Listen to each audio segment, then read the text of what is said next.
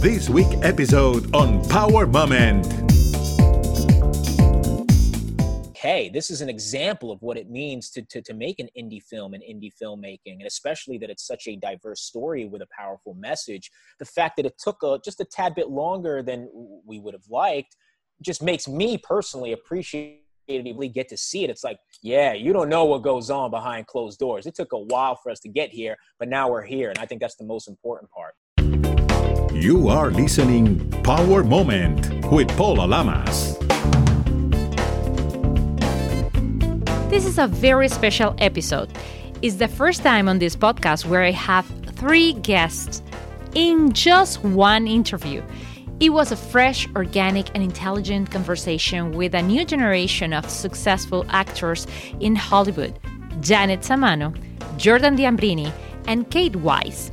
The stars all recognize and celebrate the significance of representation and for people of color to break into the horror genre. You will recognize Janet Samano from Female Fight Squad, Jordan Diambrini from The Outfield, and Kate Wise from TV series Empire.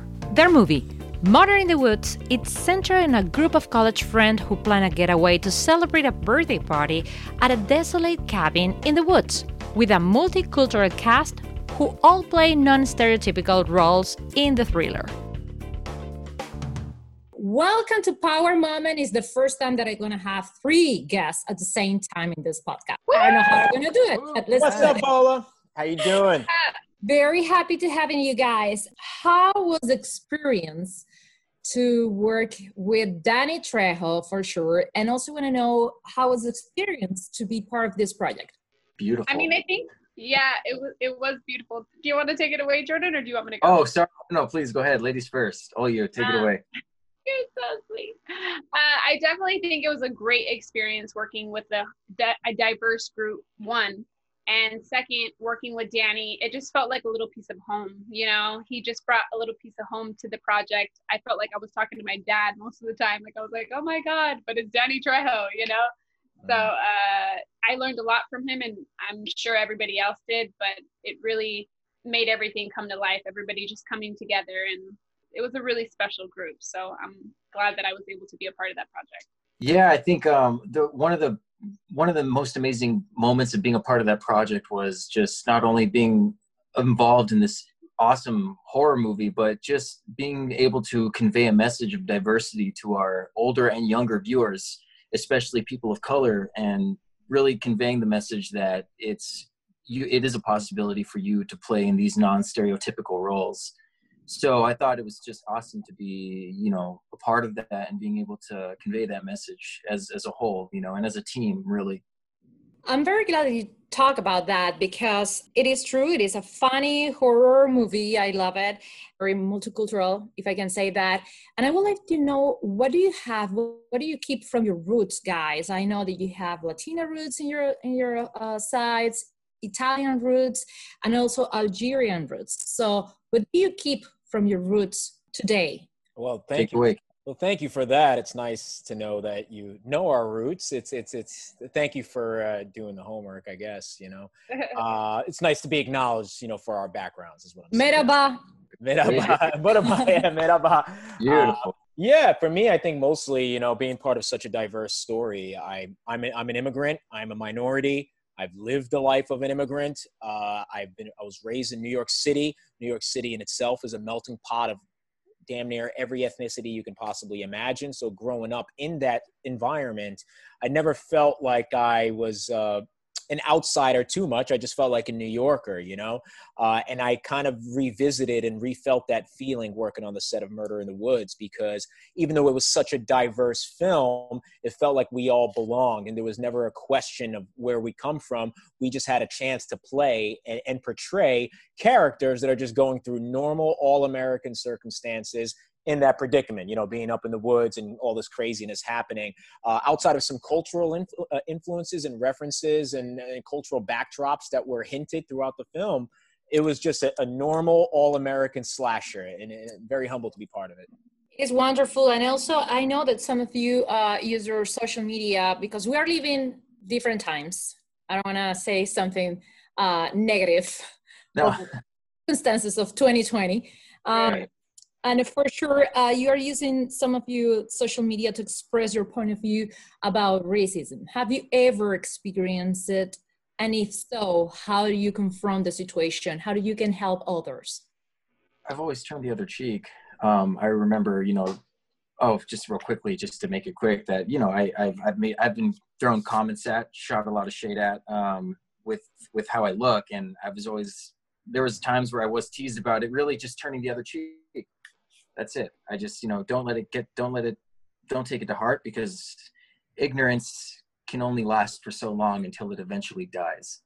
I want to point something. It's it's interesting murder in the woods is the first time the first time that uh release uh, was in chinese theater in los angeles sold out won like nine awards it is a fantastic opportunity to see it again in drive-in theater. So, uh, have you ever been a drive-in theater?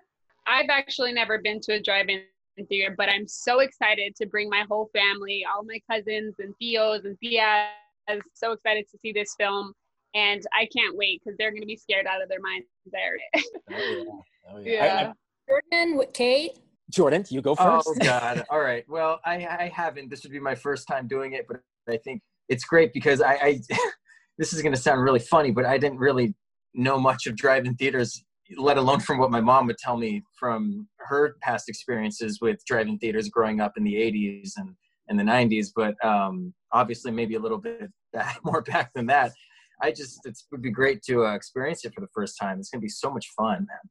That's yeah. really all I want.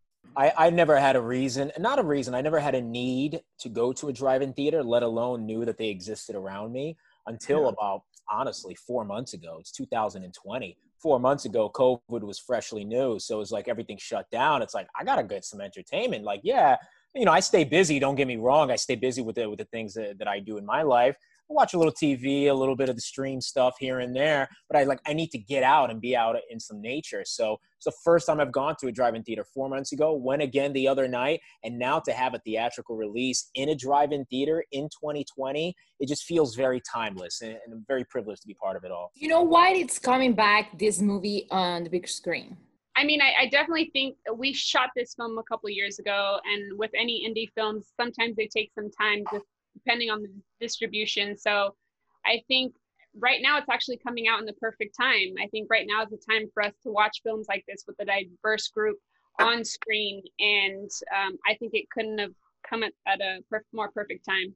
Yeah, I uh, you know we as, as she mentioned we shot this a few years ago and it's like it makes me appreciate this this journey this process even more because look hey this is an example of what it means to to, to make an indie film and indie filmmaking and especially that it's such a diverse story with a powerful message. The fact that it took a, just a tad bit longer than we would have liked just makes me personally appreciate really get to see it. It's like, yeah, you don't know what goes on behind closed doors. It took a while for us to get here, but now we're here. And I think that's the most important part. Yeah. Spreading a message, I think, was the best thing we could have ever done. And just being a part of it as a team, spreading that message as a team, man, and, and just doing something more than just making a beautiful, you know, horror film and a beautiful piece of art. We're encouraging people we're encouraging others like us who are people of color who who are very diverse and have been typecasted as the stereotypical role we're, we're finally opening that door for them to kind of walk through. And it's just it's amazing that we could be the we could be those people changing you know making a change in history making putting our foot down is fantastic. What do you decide to be part of this project? What do you read in the script that you ha- to say hey i have to? Um, I think for me, uh, Fernanda definitely struck a chord um, just being a latina and wanting to portray a strong character and being and leading by example. And that's what i want to do. I want to lead by example. I want to show my little cousins or i want to show my family members like hey if this is what you want to do you can do it too. So i'm emotional. Which is fantastic yeah. what was your challenge uh, kate to confront your character? I've never done a horror movie before this. So the fact that that I was able to go into this new kind of situation and environment, and I had uh, the, the gracious support and the collaborative nature of Luis Iga and Yel De Leon. You know, they welcomed me in and they believed in me and they vouched for me, eh, you know, to, to get this role, to portray this character.